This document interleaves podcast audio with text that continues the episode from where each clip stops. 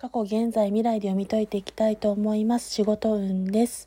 それでは過去の状況のところにペンタクルの5が出ておりますので、過去は困難を強いられ精神的にとても疲労困憊していた、荒廃していた状況にありましたが、そこから伴う現在のところにカップの9、そこの今までの努力や忍耐が認められて、念願が叶い、心が満たされる状況になる願望が叶うカップの9が出ておりますが、願望が叶ったことにより、訪れる未来のところに、カップの3、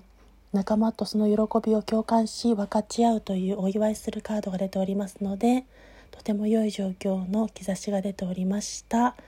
どんどんと状況が好転していっておりました。と仕事運勢でした。